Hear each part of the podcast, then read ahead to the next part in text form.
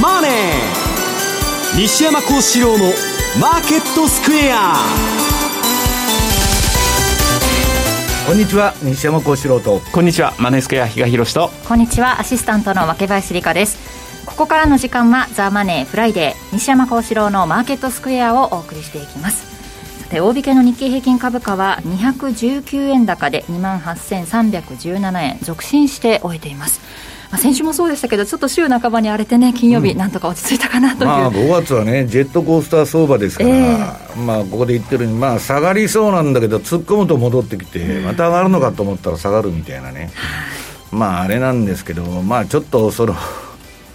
えー、株というか、あの暗号資産市場でかなり相場が荒れてまして、はい、それでまあリスクオンオフになっとると。えーところが、まあ、為替の方は、あの、米国債がそれに全く反応しなくなっちゃったんですね、あの株の上げ下げに。はい、でなんか、その債券市場と為替は割とおとなしくて、株と暗号資産だけなんかもう、あ右往左往と。はい、でまあ、暗号資産のすごいボラティリティが出てるんで、まあですね、私もまあ制御不能の相場と、なんか方向感がない中で上がったり下がったりですからね。これは相当なんかまあ投資家の損失が出てるっていうんですけど、はい、まあちょっとその今日はちょっとボラティリティのことについてもちょっとお話したいと思ってるんですけど。はい。そんな中どんなことにね気をつければいいのかこの後伺っていこうと思いますそして比嘉さん、為替の方ですが、今ね、債券の話もありましたが、金利、まあ、一時期1.7、1.8に行くかっていうところから比べると、ちょっと落ち着いてるかなとは思うんですが、ドルはね、うん、ね。弱いというんでしょうか、えー、ドル安の流れっていうのは、ずっと3月後半からやっぱり続いてるかなというところではあるんですけれども。えーまあじゃあ次、本当にその例えば債券市場、はい、えー、とこれで、まああのー、どっちかにトレンドが出ると、はい、まあ、リスクとしては当然、金利、えー、高というようなところにはなっていくんでしょうけれども、はい、その動き、何をきっかけにそうなっていくのかっていうのが、うん、今、正直見えないっていうところが、えー、逆にあの、ね、先ほどあの暗号資産であるとか、もともと株式の方がボラが高いというのはあるんですけど、はいそれにしても為替のボラがなさすぎると。まあね、インフレについては、今日後で言うんだけど、あのゴールドマンもね、ドイツ銀も最近、あのレポート出しとるんですけどね、不動産に注意が必要だと。不動産が変なバブルして、今あの、この前、木材が6倍になっちゃったり、うん、でね、不動産市場って面白いんです、それで儲けとる人もいるんですけど、あのね、商業用不動産というか、まあ、えっと、モールですね。なんとか一部のアパートはむちゃくちゃ損しとるやつもおるわけですよ。何、なんだか、全部が儲かった。よく今、刑事型回復って言うじゃないですか。うん、なんかそんな感じが比嘉さんしませんか、なんか。あだから市場もなんかバブルしとるってこと、そうじゃないってことね。ただね、なんかその本当に儲かってる人も、あんまりおあの大手を振って喜んでないせいか、あんまりそういう人も見受けられないのかなとまあ、裏でがっつりっていうような感じで喜んでるんでしょうけど、は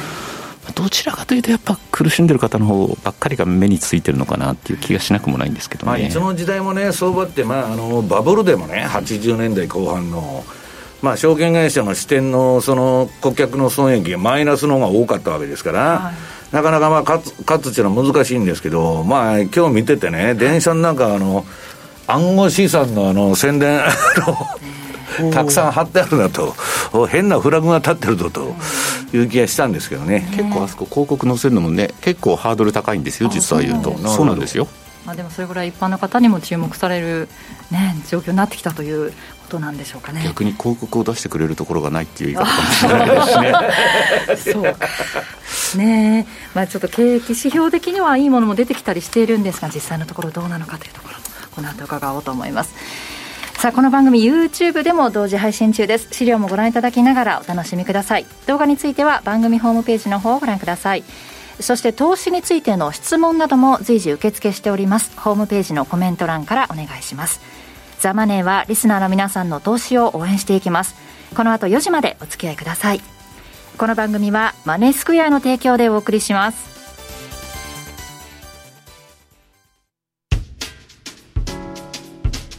お聞きの放送は、ラジオ日経です。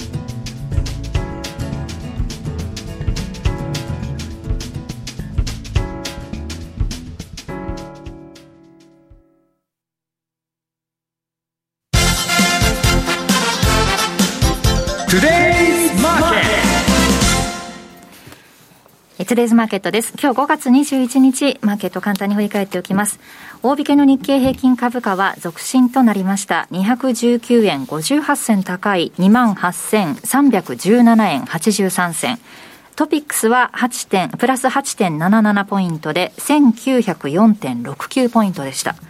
そして為替です。現在ドル円が108円の7172、ユーロ円が132円の9 98から133円の丸3。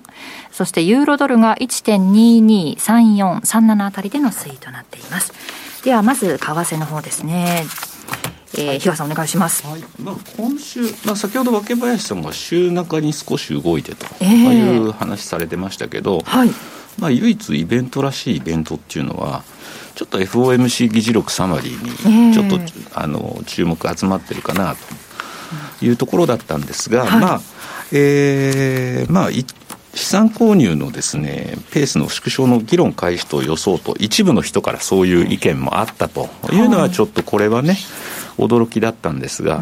とはいえ、まあ、基本的にはまだまだ、えー、利上げをするということはですね、はい、えー、先だろうというところが示された。ただその前の日に実はイエレンさんが、えーまた法人税引き上げに関するコメントを発表しててですね、どちらかというと株なんかもこのあたり、この辺を嫌気したというようなところがあったんですが、結局でも終わってみると株も、はい行ってこいだったね、アメリカ株、特に崩れてる感じじゃないよねというところ、で、えー、為替の方はというと、先ほど西山さんがおっしゃってたアメリカの10年債ですよね、まあ、3月の後半に1.7後半ぐらいまでですね、まあ、金利上がるところがあったんですが、その後はまあうだうだしながらですね、まあ自利、自利安の展開というところ、はい、で、この金利とこうするかのような形で、ドルインデックスの指標を見てみると、はいこれやっぱ3月29をですね、頂点として、そこからやっぱドル安の流れっていうのがずっと続いていると。いうところ、ただ、ドルと円が同じ方向に動いてしまってるがゆえに、その先がこう大きくないと。言ってしまえば、それまでの動き、まあ、ドル円もですね一時110円を超える場面も、えー、3月後半にかけてあったわけなんですが、そこからはもう一気にちょっとまた、えー、調整で、まあ、日を追うごとにですね、まあ、ボラティリティもどんどんどんどんちっちゃくなってて、うん、なかなかこれでですね、えー、まあ、うまくその利益を狙うというのも、今、なかなかどの通貨ペアを見ても、ちょっと厳しいような状況かなと。い。う感じですかね。で、まあ、ドルが売られてるというようなことから、別の言い方をすると、他の通貨が逆に買われてるんでしょと。い。うような言い方もできるかと思うんですね。はい、だと例えば、まあ、今日ちょっと資料は持ってきてないですけど、ユーロドル、これはまあ、比較的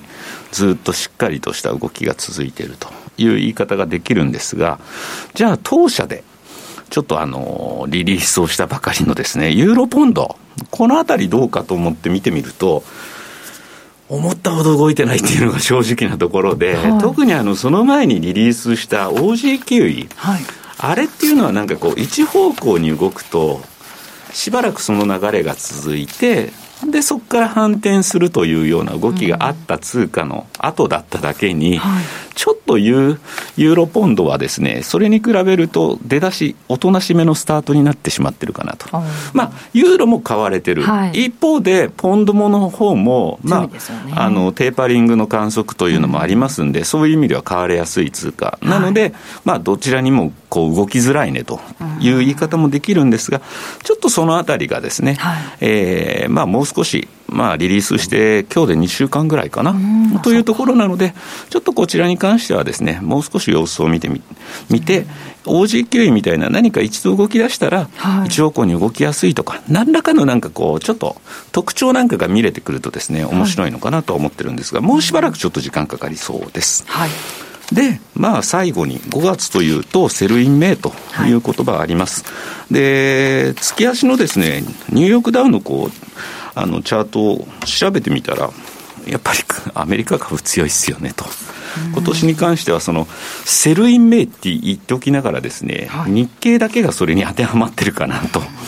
いう感じがしなくもないんですが、とはいえ、やはりですね、えっとまあ今日東京の感染者数出てないんですけど、おそらく沖縄が緊急事態宣言、はい、また発出されると。649人ですねそ。そんなもんですか。えー、ただですね、まあ、だらだらとしたこう対策、少しずつ、しかも宣言地域は拡大していって、宣言も延長されるとかね、そういうようなことになってくると、ね、じゃあ、これからどうやって対応していけばいいのと。うんまあ、自分の身は自分で守ると菅さんも言ってるんですけれども、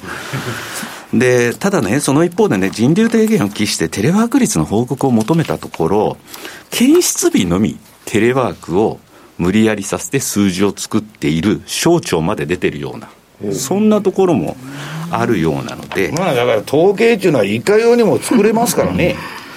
だからそれでね、じゃあ明確にどうする？ただオリンピックだけやるじゃなかなか国民が納得いかないで、結局、それが接種率が遅れて、正常化への道筋っていうのも、まだまだ日本だけが先進国の中で遅れを見せてると。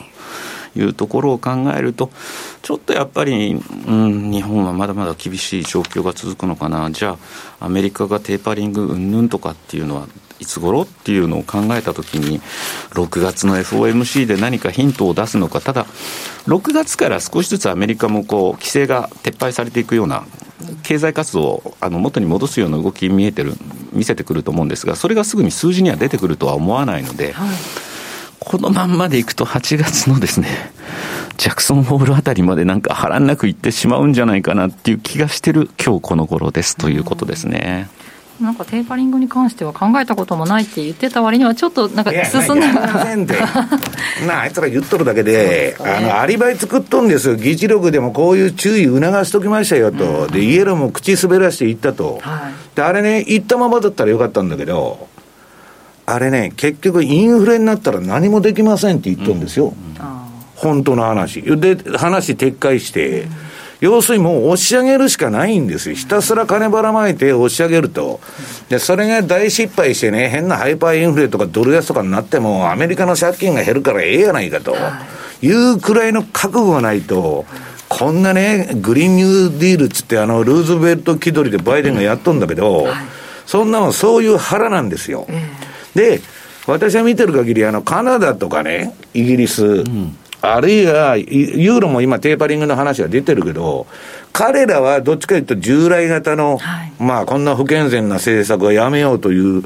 感じなんですけどね、はい、アメリカは私はね、社会主義国になったわけですから、うん、そんなもんね、今の路線を簡単に、ちょっとインフレになったぐらいでね、えー、やるってことないし、で、給付金がインフレの原因だって言ってんで、はい9月にそれがストップしたら、ね、収まると、本当に収まるんだいや、だってまたくれくれでしょ、そうそれが近づけばそうまた不景気になってくると、もっとくれ、もっとくれと、まあもうね、ソフホーズとかコルホーズの世界に行ってますんで、はい、だってイニシャルクレームって結構減ってきてるじゃないですか、うん、でも継続給付金の数って、全然今減ってきてないんですよね。いや、だから働いてて30何万もらえるのにね、再来来とか言ってられるかよということで雇用統計悪くなると、だからそれが何なのよっていう話なんですよ。で、雇用統計悪いからどうのこうのって言ったってね、それ、いやさん、債券市場っていうのは頭いいやつやってんだから、そんなもんね、反応しようがないんじゃないですか。だから、要するに、えー、政府が必要以上に民間に介入してくるとね、はい、資本主義っていうのは衰退するんですよ。だからそれを今やってるわけですから。はい、ただ資本主義はもうリーマンショックで終わったんで、ただし次の道がないわけ。だけどとりあえずアメリカは、今のいろんなね、貧富の差の格差の問題から、まあ、社会主義とか共産主義的な、えー、考え方を取る若者が増えてきたとい。うことなんですよね。はいそして西山さんの方からは、はい、暗号資産の乱高下とドルの不信任、住宅インフレの行方というテーマです、ね、この市場ね、えっと、資料の1ページ、まあ、私はあの目の当たりに見てたんですけど、えー、なんじゃこらっちゅうぐらい、どんだけ下がってくんやと、これがね、もう業者のロスカットですよ。要するにお客がえっと、損失処理とかぶん投げてんじゃない。しに、あっという間に下がっちゃうわけだから、われわれね、あの、ブラックマンデーの時もそうだったし、あの、えっと、あの、あの、98年のドルの大暴落、円高、あったんですけど、えっと、135円から108円までいったアジア通貨危機の時ですかね、もうそんなもんね、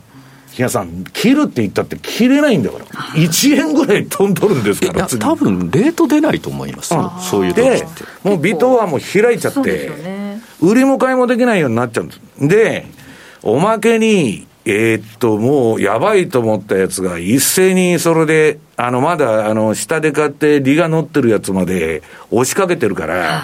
まあビルでね、火災があって、もうエレベーターの前とかエスカレーターの前に人がもう群がっとるみたいな状況なんですよ。それをミンスキーモーメントって言うんですけど、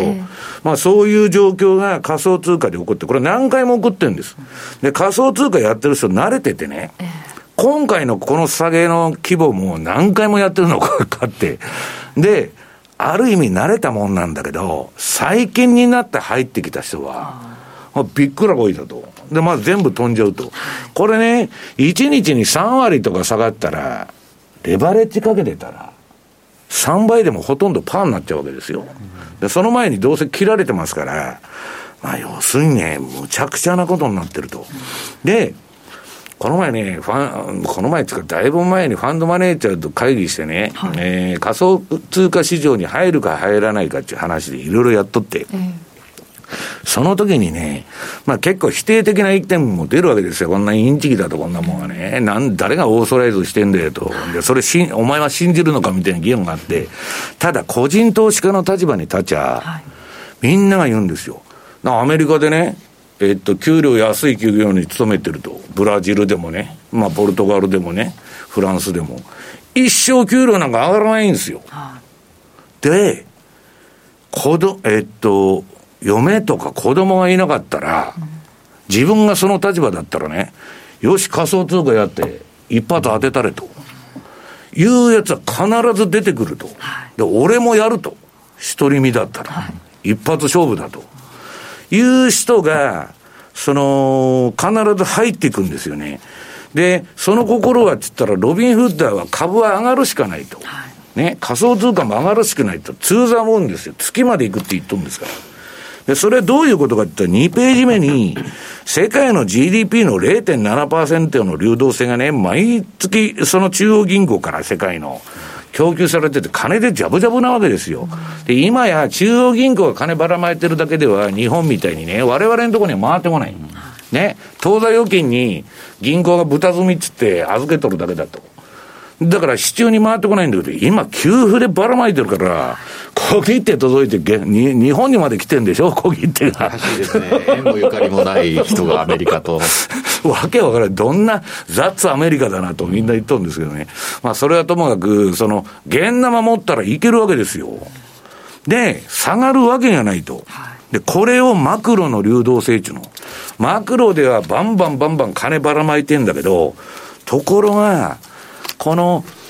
バイデンだとか、うんぬんのね、MMT 的なばらまきに対して、市場っていうのは流動性がないんですよ。時価総額いくらとか言ってるけど、例えばね、東証一部の株主が全員売りに来たら、例えばですよ、あるいは銀行でも全員引き下ろしに来たら金ないんですよ。で、市場は売りしかなくて、買いが引っ込んじゃって、そんな状態になったら、もう限りなくゼロにいっちゃうと。だからし、その、この非対称性っていうのはね、もう投資がブームになって、みんながほら、ビットコイン行ったらとかね、同時コイン買うぞとかね、えー、なんだ、えー、テスラ買うぞとかやっとると、もうどんどんどんどんレバレッジ、借金かけて、あの、借金でみんなあの、取引するんだけど、借金でやってるからマージンコールがかかっちゃうんですよ。で、ドスンと来ちゃうと。西山さんもなんか、で、今回、あと、イーロン・マスクの発言でも、いや上がったり下がったまあ、りしててただね、そのイーロンの、うんもう、あの、えっと、暗号資産はね、インサイダーがないんですよ、株と違って。為替もインサイダーないでしょ？だから、まあ、マスク調子に乗りすぎっていうかね、ななんかもうどこまで冗談か本当かわからんような発言なんですけど、まあ、とりあえず彼が、えーツイートするとですね、まあ、ツイート法と言われてるんですけど、そのミミレニアルとかロビンフッダーの3割ぐらいがね、追随するって言うんですよ。で、まあ、その結果、ビットコインもね、えーイーロン・マスクが3ページ、あのーなんか言うたびに上がっとったんですけど、なんだ、この頃環境問題がどうの電気代組んでね、これは環境に悪いとかいろいろ言い出まあ当たり前の話ですよ。だからテスラは電気自動車なんだからね、まあ自分のやっとることが整合性が取れんみたいな感じで、でまあ要するに1ヶ月ぐらいであっという間に半値になっちゃう。レバレッジ2倍でもゼロですよ、だから。で、同時コイン。これはね、今、あの、なんだ、改良に関わっとると。なんか名誉 CEO になれて言われて、同時コインの連中から まあな、なんか断ったとか断らんとか言っとんだけど、まあ、協力はしとるらしいんですよ。で、出資もするぞと。で、同時コインはね、自分が持ってる同時コインは全く売る気が全くないっつって発言する昨日も。で、まあ、このチャートはね、えっとね、ちょっと今日時間なくて、あのー、19日までのチャートしか出てない。そこから昨日バーンと戻したんですよ。だから、まあ、めちゃくちゃなボラティリティがね、いずれ為替でも、私はどっちか言ったら円高法、要するに資産回帰っていうのはリパトリが一番怖いんですよ。うん、アメリカが変なインフレになったとか、米債がむちゃくちゃ売られたとか言って、日本に金が返ってくると。そうすると、90年代バブル崩壊して日本むちゃくちゃになっとるのに円高になったっていうのがあるの。普通円安にならないおかしいでしょ。うん、それ全部リ,、えー、リパトリッツってね、資産回帰なんですよ。そういうのがね、為替で起こってもおかしくないと。で、私は仮想通貨ね、インチキだとかね、言ってるんじゃなくて、仮想通貨買う気持ちもわかる。だポートフォリオのね、こんなそのレバレッジかけてやるとかじゃなくて、まあ安くなった時にちょっとつまんどくとかね、そのぐらいはやってもいいと思ってるんですよ。それはなんでかって5ページの、ドルの購買力、これ1ドル札が最初は全部あったんだけど。かけてってるってそうそう、だんだん虫食いになってね、今やマドル、1ドル持ってったって、あの、マクドナルドのコーヒー1杯しか買えないと。要するにドルはインフレしちゃって、で、ましてや今の MMT でね、財政出動と無限大介入でしょ。こんなもん、購買力はもう将来ないと。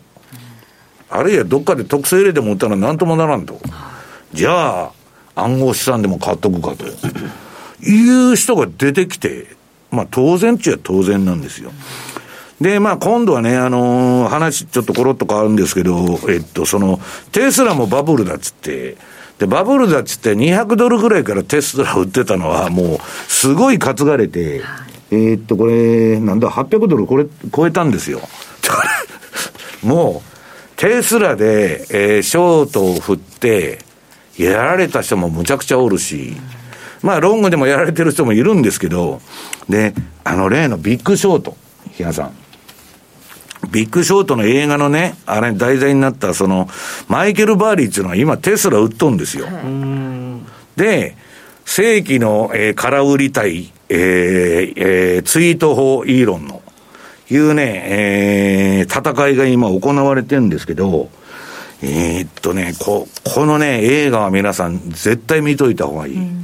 で、あの、空売りも苦労するんですよ。うん何年間も辛抱して顧客の解約を無理やり止めたりね、もうむちゃくちゃ苦労しそうんですよ。2年かな、あの時確かリーマンの前から。もう地獄の思いで、やっと取って億万長者になっとんですけど、まあこれ、私多分アップリンクで記憶違いでなかったら見たと思ったんだけど、アップリンクもコロナで閉館と。昨日渋谷の。そう。まあ前から言われてたんですけどね。まあだんだんそういうふうになってってね、えー、本屋もなくなっていって、売れる本しか置いてないとかね、そういうだんだん単純化の、えー、単純軽薄な世の中が近づいてるなと。で、まあ、テスラはどうなってるかって言ったら、これがバブルの先行指標なんですよ。で、これが大崩れしないうちは、うん、まあ、バブル続いとんですけど、今、日足も週足も私のトレンドシグナルで言うとですね、えー、ちょっと売り、黄色くなってまして、まあ、あんま調子良くないからね、はい、なんかまた、あのー、給付金でまだまだ上がるぞって言ってても、それどうなるか分かんないと。はい、まあ、この、えー、なんだっけ、正規の空売りのね、マイケル・バーリさんも何回も売りに行っとんですよ。で、まあこれね、えー、っと、あとまあ資料読んどいてほしいんですけど、8ページ。まあ、採用アセットマネジメントっていうのはやっとんですけど、はい、まあ、これ、フォーム13ちって SEC に出しとる資料によると、まあ、かなり金売りして、まあ、今、まあ、800万ドルぐらい儲かってんじゃねえかっつってやっとんですけど、まあ、何回も出たり入ったりしてるわけですわ、オプションを使ってやってね。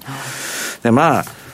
とにかく、えー、インフレになったら終わりなんだけど、まあ今一時的だっちゅう芝居を打ってですね、はい、FRB の連中が。当然それだけだったらうさんくせえから万年強気のやつしかいないのかと。と、政府の審議員でも何でもそうなんですけど、一応反対のやつを入れるんですよ。ただ、比嘉さんみたいにガチンコの反対は入れない。ね。な、まあそうは言いながら最後は俺らの言うこと聞けやと。で、はいっていうやつの反対派を呼んでくるわけ。ね。最後はなびくと。いう、まあ、テレビのコメンターでも何でもそうですよ。言うたこと言ってくれたらええんやと。そうでないと呼ばれないわけですよ。で、まあ、それはともかくとしてね、インフレがやばいのはね、アメリカってね、株の国だと思われてるんだけど、不動産の国なんですよ。アメリカ人で一般人ですよ。一般庶民で金持ちになってた全部不動産の値上がりで食ってきたんですよ。今まで何回も言ってるけど。で、その不動産がね、今、バーニー・サンダースが勝ったと、あの、チャーリー・マンガーがね、えー、っと、バフェットのところの年次総会で言ったんだけど、社会主義になったっていうのはね、こんな値段が高かったら、家も買えない。で、大学卒業したら奨学金で何千万も借金持っとると。アメリカっていうのは普通成人したらね、ひなさん、親と一緒に住んどるとおらんですよ。当たり前じゃないですか。今や自宅で東京っていうのはむちゃくちゃおるわけ。うちの一個戻りましたよ。え？あ、家に帰ってきた？戻ったみたいですよ。えー、だから、それは、金払えないんですよ。で、働いてたってね、定額の給料もらってそんなにね、未来も何も見えないと、仮想通貨言ってやるっていうやつが出てくるわけですよ。で、このリーマンショックのね、あの狂乱のサブプライム住宅ローンバブルが破裂した前の、2007年を100としたね、えー、っと、この9ページ。グリーンストリート商業用、うん、不動産指数と、このグリーンストリートっていうのは、あの、不動産で有名な、あの、会社でアドバイザーなんですけどね。そこ100として、今この前コロナでちょっと落ちたんだけど、また128か。こんなもんね。で、それだけだったらいいんだけど、これがね、えー、次の10ページ。これがゴールドマンとか、今ドイツ銀が住宅バブルが組んだと。これからね、まだ2、3年上がると言っとるんですよ。で、リーマンショックは住宅バブルの破裂なんですよ、この サブプライムローンの。で、今128で130ぐらいあるのに、150とか160まで行くんかいと。誰もあの日本の日嘉さん89年のバブルの時みたいに、もう都内は億以下の物件ありませんと。そんなもんね。で、家持てないからって言ってみんなね、えっと、山奥に別荘とか買っとった。もう家も持つのは諦めたとか言って。そんなもんがね、健全な社会なのかと。だだから QE やってるのはいいんだけど、誰も幸せになってないんで、今ちょっとこれが落ちてるんだけど、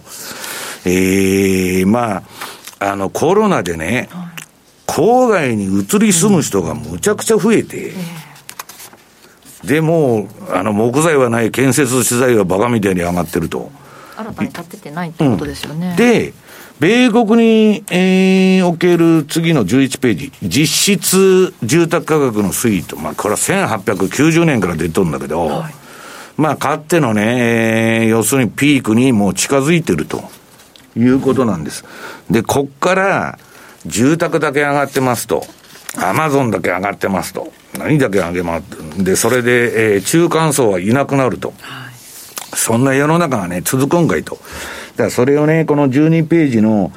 えー、今月、マーク・ファーバーさんつって、あの、スイス人の、あの、投資家がね、はい、FRB の金融政策が資産インフレと資産バブルを生み出したと。資産インフレしとるわけで、どんどん現金の価値が落ちてるんですよ。テスラだって200ドルだったのが800ドルになっちゃうとか、ビットコインもね、50万だったのが何百万になっちゃうと。それ現金の価値が落ちてるんですよ。で、ところが、えー、リーマンショックでもあの IT バブル崩壊でもそうなんだけど、そのバブルに、えー、大衆も乗っていくわけ。それも天井付近で長期投資を始めるわけ。で、全部失っちゃって。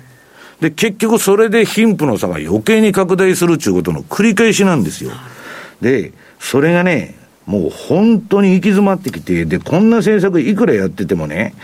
世帯の、えー、生活水準と雇用機会が本当に改善することはないとだって、だから貧富の差が広がって、サンダースが出てきたり、トランプが出てきたわけですよ、その不満を持った奴らがね。それは、右寄りと左寄りとちょっと違うんだけど、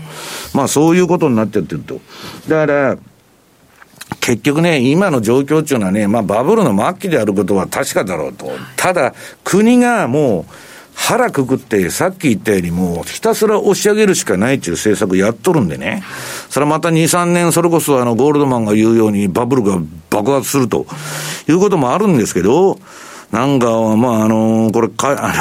タイタニックが沈む前のね、オーケストラの演奏を聴いていい気分になっとるようなね、えー、もう最後の蛍の光じゃないかなという気もなんとなくしてると。でね、みんなね、ちょっとこれ、まあ、時間取って悪いんですけど、あの、13ページに、えっと、書いてんですけどね、これいつでもレーダーリオのね、このサイクル紹介してるでしょ、右側の、今ここと。で、その後は革命と戦争になると、ダリオの分析では、まあ、帝国中のは必ずこのサイクルを、えー、得るんだと。上り坂、下り坂。で、戦争と革命なんだけど、実際にはね、何が起こるんですかっていう質問がたくさん来てるわけですよ。はい、で、それはね、私が言ってんだよしに、あの、これは、あの、レーダーリオが作ったやつなんだけど、マーク・ファーバーは、要するにね、ジェフ、ジェフ・ペゾスとかイーロンとか、あの、えっ、ー、と、ビル・ゲイツが竹槍で刺されて民衆のね、えー、低所得者のね、反乱にあってひっくり返されるか。はい、まあ、それがまあ、えー、まあ、社会主義が爆発するかね。それとも、うまいこと今の、その、えー、世の中を牛耳ってる奴らが、まあ50%、人口の50%を奴隷にすると。まあデジタル化っていうのはそういうことですよ。AI 化とか。人もいらないしね。まあ奴隷的にして、まあ、えー、社会を牛耳っていくと。まあ要するにね、えー、社会主義共振者に支配されるか、あるいは右翼軍事独裁者に支配されるかと。まあヒトラーみたいなやつが出てくるわけですよ。そのどちらかだと。大変な時代じゃないですか。で、まあ、要するに、その、今のね、バイデン政権のことについては、まあ、その14ページ、これもファーバーが言っとんですけど、書いとるんで、あと画面を静止して読んどいてくださいと。あんまり放送で言い難いことを書いとるんでね。あれなんですけど、で、まあ、要するにね、もうコロナ禍のね、えー、っと、15ページ、ちょっと最後にやっておきますと、あの、マッチポンプだとこんなもんは。だから金こんだけばらまいてたら誰でもね、比嘉さんがやろうが、若林さんがやろうが、皆さんがやろうが、私がやろうが、ひたすら金ばらまいてやっとるだけだから、なんとでも、その株上がるんだけど、後始末をどうするんだということですね。以上、トゥデイズマーケットでした。マネースクエア。マネースクエアといえば、特許取得のオリジナル注文、トラリピ。投資家の皆様の快適な資産運用を実現するため、日々トラリピの新しいサービスの提供に邁進しています。昨年9月には、新通貨ペア5ドルニュージードル、通称 OG9 位を導入。そしてこの5月、満を持して新たな通貨ペア、ユーロポンドを導入することが決定いたしました。OG9 位に続くシリーズ第2弾としてリリースするユーロポンド。トラリピとの相性について研究に研究を重ね、お客様のトラリピ運用をまた一つ進化させてくれるだろうと期待し、導入に踏み切りました。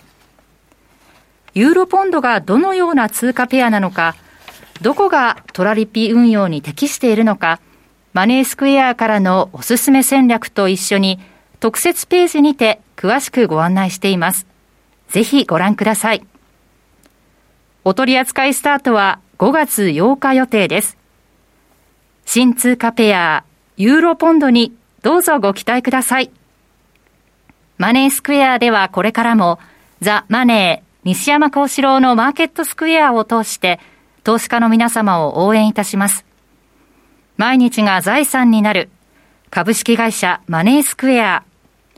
金融商品取引業関東財務局長金賞番号第2797号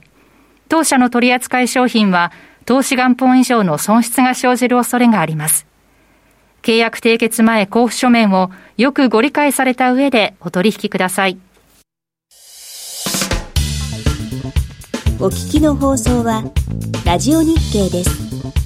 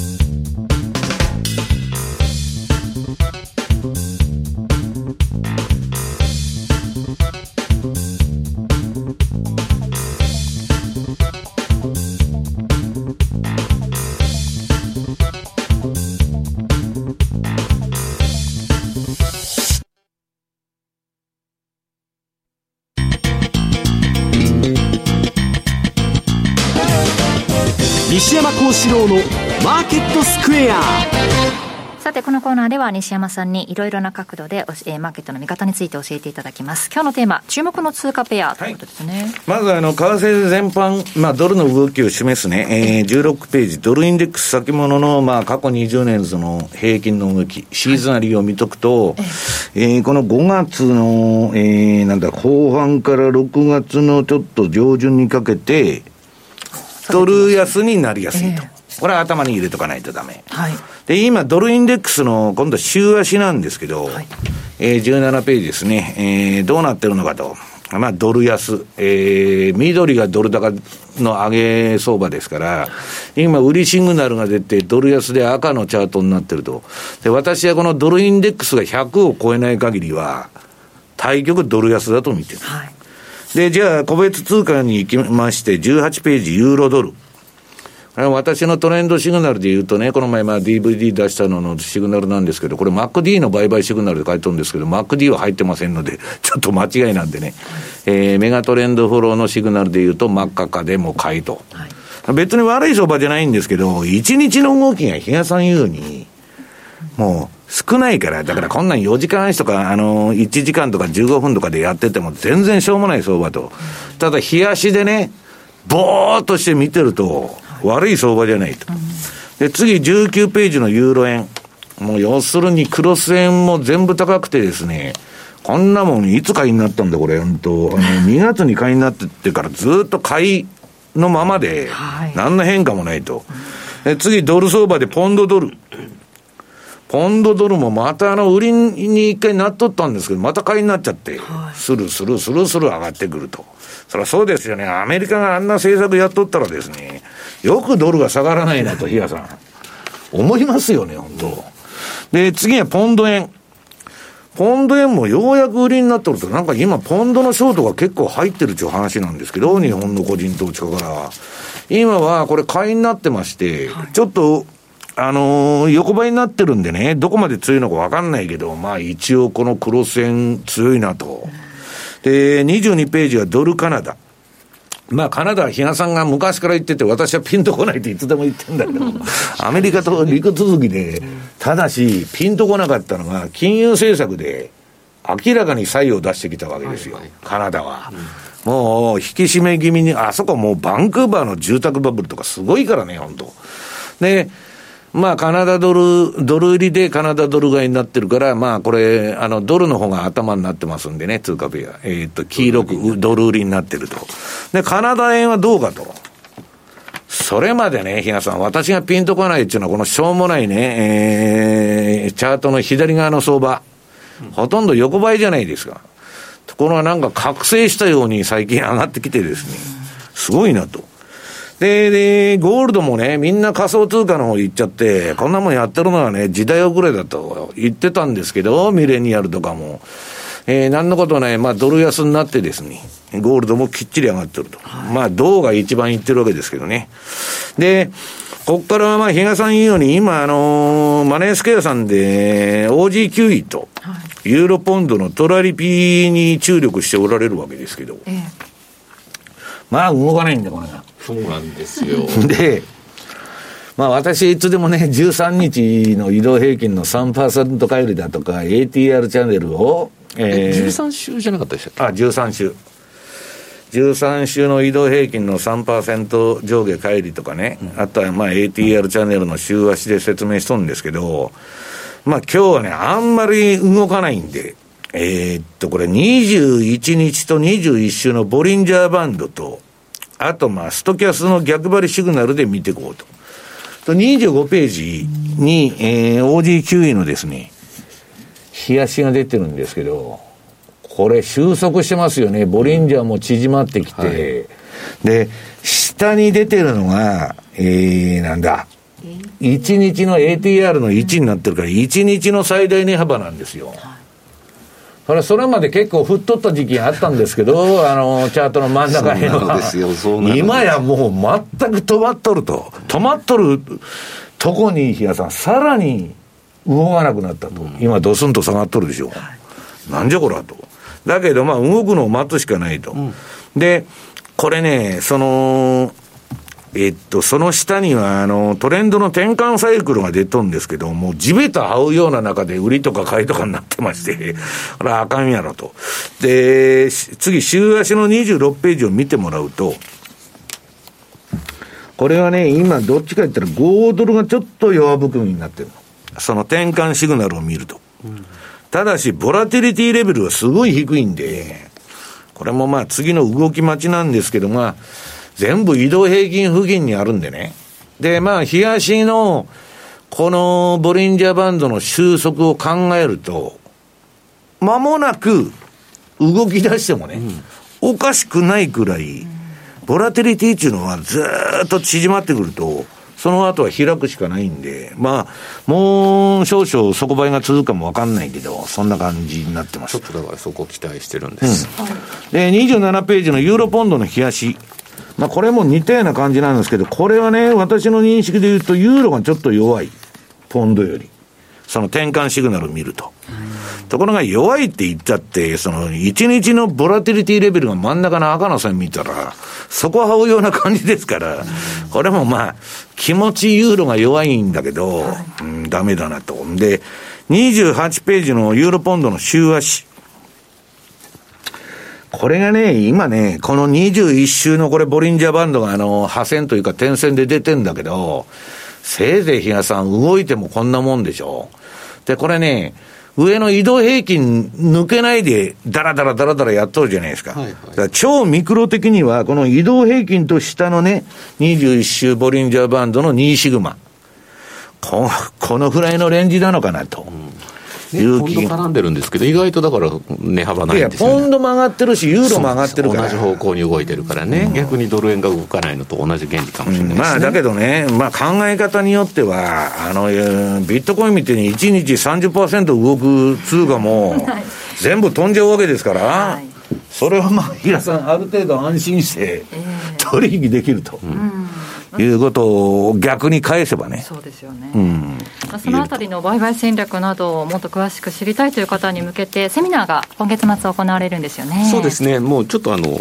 日日付が迫ってるんですが、ええ。5月29日の土曜日ですね、はい。えーっと第1部で私と西山さんで45分、まあえーっとここから先の相場見通しのこともちょっとお伺いしつつ、一方で今お話あったユーロポンド、あるいは OG9 の話ですね、このあたりをお伝えするとともに、第2部ではあの当社のですね小暮の方から、じゃあ具体的にトラリピでの戦略、どうしたらいいの？というお話をさせてもらえればなというふうに思ってます。で、あの、動画なので、もしかしたらですね、その後、また、あの、アーカイブかなんかで配信見れるんじゃないのとか、はい。っていうふうにですね、お考えになっている方いらっしゃるかもしれないんですが、すいません、ちょっと運営の方に確認をしたら、今回ちょっとそうやって、ビデオで、あの、配信するかどうかっていうのがまだ未定なんですというようなことも言ってましたので、まあ、やはり相場っていうのは生ものと一緒というところでもありますので、はい。できればあの今回そんなに長い時間ええ頂戴するわけではないので、あの生で。ぜひライブで見ていただきおたい。願いしたいなと思います。ラジオ日経共催ユーロポンドリリース記念ということでトラリピー最強通貨ペアシリーズ売買戦略セミナー5月29日土曜日のお昼の1時から配信開始ということですのでぜひ YouTube ライブ生中継ウェブセミナーご期待くださいよろしくお願いします。以上 FX マーケットスクエアでしたお聞きの放送はラジオ日経です。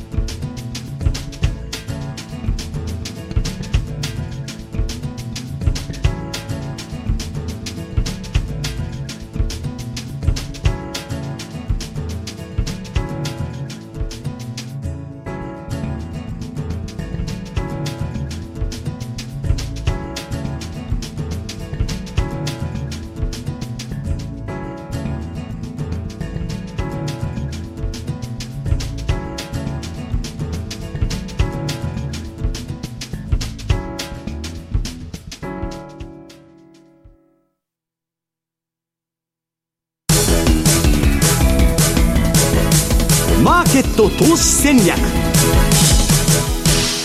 さて来週に向けての投資戦略ですが比嘉さんどの通貨ペアでしょうか？はい。まあこの番組でも先ほど来からお話に出てるちょっとまたカナダドル円なんですけどなんかまた日がカナダかって言われそうなんですけど。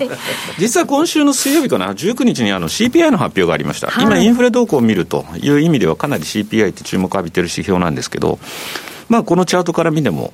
あのかなり強い数字、市場予想を上回る3.2に対して3.4だったかな、前年比、はい、それぐらいまあ強かったんで、これでまたテーパリング観測強まるかなと思ってたんですが、その時ちょっと株が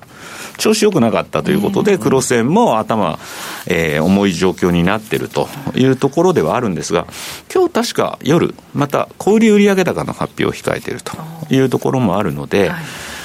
うん、こっから先ね、あんまり90の上っていうのは、前も言ったと思うんですけど、あんまり追っかけたくない自分もいるんですけど、さりととやっぱりでもこれ、まだまだちょっとね、上行きそうな雰囲気も醸してるなってなると、90割れのところでおしめを拾っておいても、はいまあいいのかなっていう、そんな感じに今、気持ちが傾いてる自分がいますね。なんかここまでこう綺麗に上がってきてるとね、ここからっていうのはあれですけど、まあ、今、ちょっと調整局面には入ってきてるので、で買いのトレンドは一旦収束かなとは思ってるんですけど、まあ、ただ売りトレンドが出てるわけじゃないから、ね、そうなんです、そうなんです、そこがあるので、この上げ幅に対しての調整相場を多分ジグザグやると思うんですよ。なので、そういう意味では、まだあカナダってやっぱりちょっと推しは拾っていく通貨なのかなっていう気がしてますね。金政策としてはね、もう本当に全然差がついてるわけですもんね。はい、ということで来週に向けてカナダドル円ちょっとね90のあたり注目して、えー、おしめを拾っていけたらなという戦略をご紹介いただきました。さあ延長ね緊急事態宣言も延長されるかどうかという日本ですが。まだ延長するんですか、えー。ねどうなっていや明確に何か示してくれればいいんです。それで納得できることをやってくれればいいんです。なんかオリンピックだけやるんだとそっちだけ明確にしてるのがいかがなものかなというところじゃないでしょうか。どうなっていくんでしょうか。さあ番組そろそろお別れの時間です。今日ここまでのお相手。西山幸四郎とマネースクエア比嘉宏と若林理香でした。さようなら。この番組はマネースクエアの提供でお送りしました